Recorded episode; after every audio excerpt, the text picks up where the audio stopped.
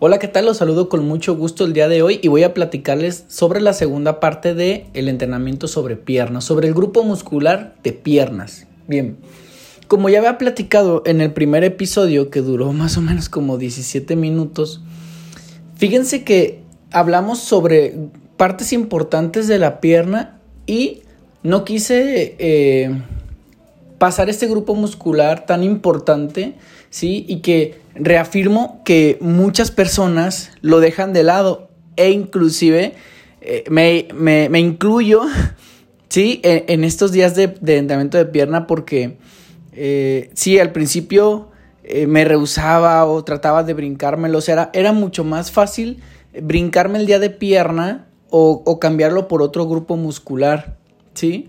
Pero pues a fin de cuentas lo que sucedía era que yo, o sea, me engañaba solo. O sea, ¿quién más podría engañar que a mi propio cuerpo? ¿Por qué? Eh, porque las piernas son, tan importantes y las usamos prácticamente, o sea, son nuestro sostén con lo que, los que nos llevan, nos traen, cargamos, podemos correr, podemos estar de pie mucho tiempo, ¿sí?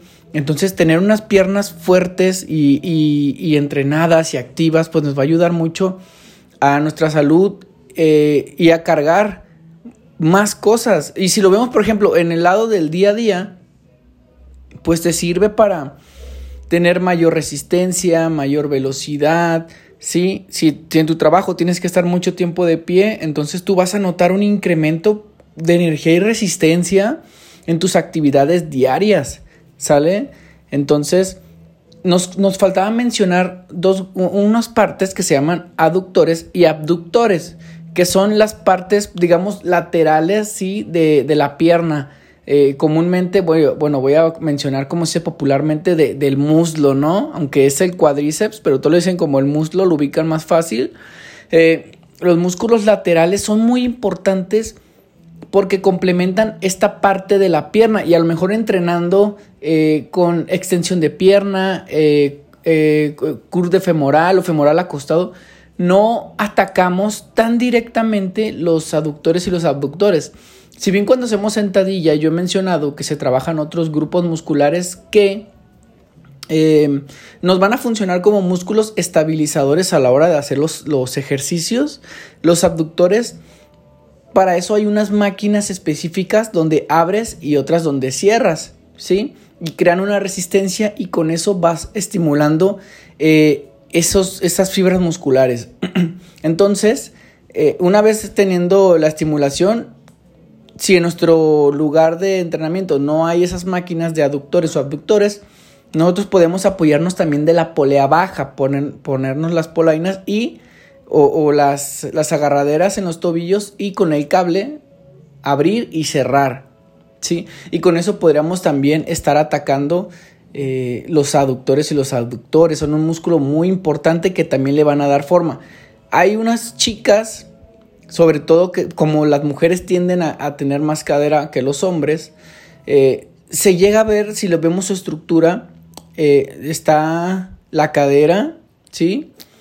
Y, se ve como un pocito y ya después sigue lo de la pierna. Y muchos dicen, es que cómo puedo, se ve que está sumido esta parte. Entonces, pues sí, es una señal de que eh, tenemos que trabajar los abductores para que la pierna se vea eh, anatómicamente, sí, o estéticamente eh, bien, Porque recuerden que nosotros tenemos que trabajar el grupo muscular de acuerdo a una estética, a una simetría muscular, que haya una armonía en el físico.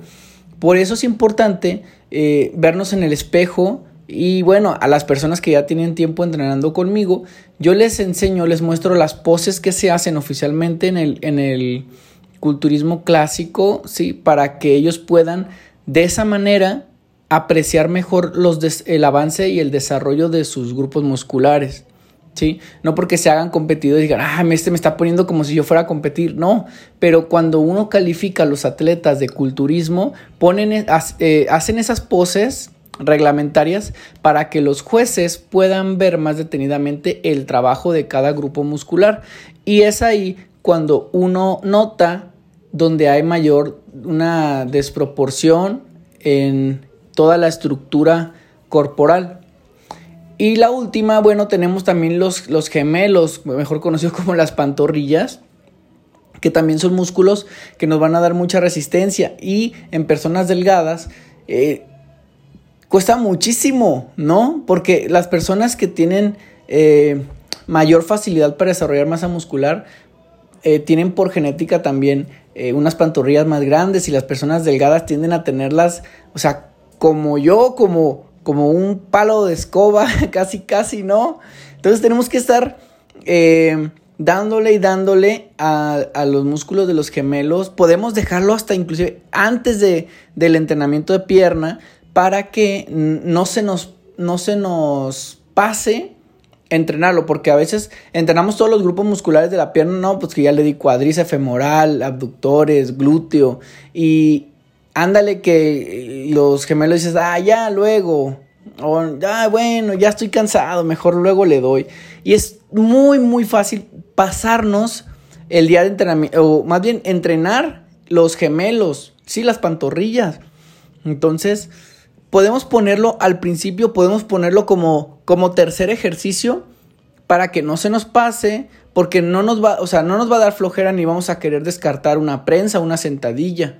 Entonces, si lo ponemos como tercer ejercicio o segundo ejercicio, eh, vamos a, estar ya mentalizados y es mucho más probable que entrenemos ese grupo muscular porque ya lo tenemos estructurado y no se nos va a pasar.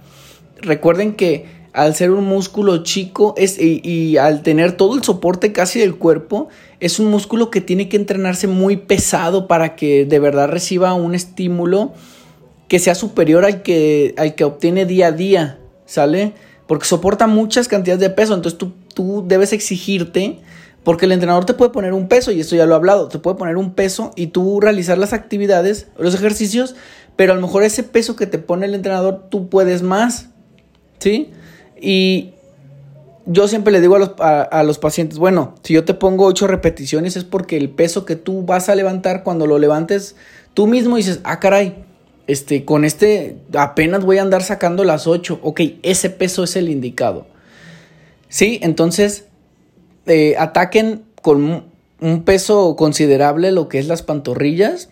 Pueden hacer tres ejercicios ah, sin problema, pesados, de a cinco repeticiones también, para que se pueda ver, pues sí, un incremento por la naturaleza y la exigencia que resiste este grupo muscular, ¿sale? Entonces, con esto completamos eh, brevemente, pues, eh, un análisis de la estructura de los grupos musculares, en este caso de la pierna, para que podamos comprender un poquito más y recordar que pues eh, si por algo nos gusta saltarnos mucho el día de pierna, al único que vamos a engañar es a, a, nosotros mismos, porque el cuerpo no va a decir, ah, este, eh, bueno, eh, me voy a poner muy bien, voy a, voy, a, voy a poner las piernas que se desarrollen mágicamente al otro día. O sea, de arriba, bien desarrollado, bien simétrico y de abajo todo desentrenado. No es así. Entonces, no hay que engañarnos, hay que echarle ganas y estemos al pendiente de nuestro siguiente episodio que vamos a hablar sobre el glúteo, ¿sale? Que estén muy bien. Gracias por, gracias, gracias por escucharme y doblemente, triplemente gracias por ayudarme a compartir este canal. Los quiero y que estén muy bien. Adiós.